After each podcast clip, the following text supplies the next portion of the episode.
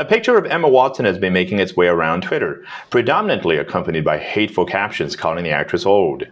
Fans of Watson jumped to her defense, with many pointing out that it was just an unflattering picture, which happens to everybody. One person wrote, Why would Emma Watson or anyone need Botox at only 31 years old? Bad lighting. She's wrinkling her forehead.